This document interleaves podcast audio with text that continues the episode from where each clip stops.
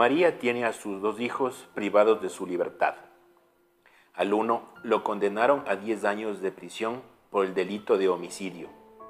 Al otro le dieron cana por 38 meses tras robarse un celular. La verdad, a mí como mamá para, es súper, súper difícil esta situación, en especial como está eh, pasando esta cuestión de las cárceles, porque solo la persona que vive, ella la siente, ¿no? El resto dirá, uy, qué pena, pero la verdad, eh, yo sé que el problema que está viendo ahorita en Guayaquil duro, yo pasé dos días solo llorando de ver la desesperación de las familias y, no saber cómo están sus familiares muertos, vivos, heridos.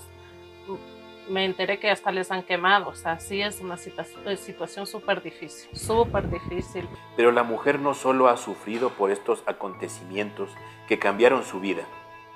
Cada día, el suplicio es insoportable desde que se registraron las masacres en las principales cárceles del país. En cuestión de la, de la, masacre del mes de febrero, o sea, sí fue, digamos, de Guayaquil, Cuenca, La Tacunga, no hablemos del CDP, porque ahí no, no ocurrió nada. Pero en La Tacunga, cuando yo me enteré, fue por medio de las noticias. Pero ya empezó que los muertos por aquí, o sea, uno como mamá entra en desesperación que ya mejor no sabe si viajar, quedarse aquí. La verdad mi hija no me dejó viajar. Dijo, no mamacita, ¿qué vas a hacer allá? Esperemos. Y la desesperación de estar llora y llora y llora, o sea, sin saber qué está pasando, porque nadie le da información. O sea, cuando pasa estas cosas, nadie le da información. No puede conciliar el sueño y siempre está pendiente de su celular por si alguna llamada le comunica lo inesperado, que alguno de sus hijos fue víctima de una nueva masacre.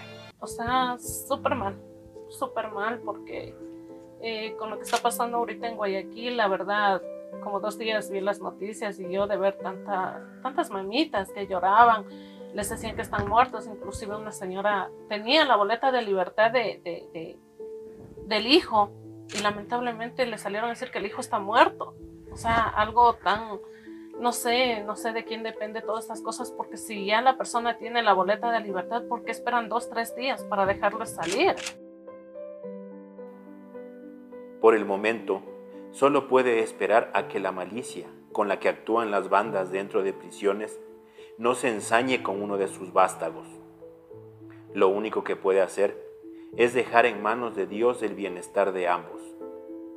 Cada día, así como viene la angustia, también está el consuelo de rezar para que nada malo les pase. Yo lo que sé es pedir a Dios, decía Señor, solo te pido que me cuides a mi hijo, eh, que no le pase nada. Y no solo pedía por mi hijo, sino por todas las personas que estaban privadas de, libertad, porque era, como usted dice, o sea, masacre, o sea, no respetaron si son, no son, si deben matarles o no deben matarles. Entonces sí es un poquito, para las personas que pasamos, sí es un poquito súper difícil, súper difícil.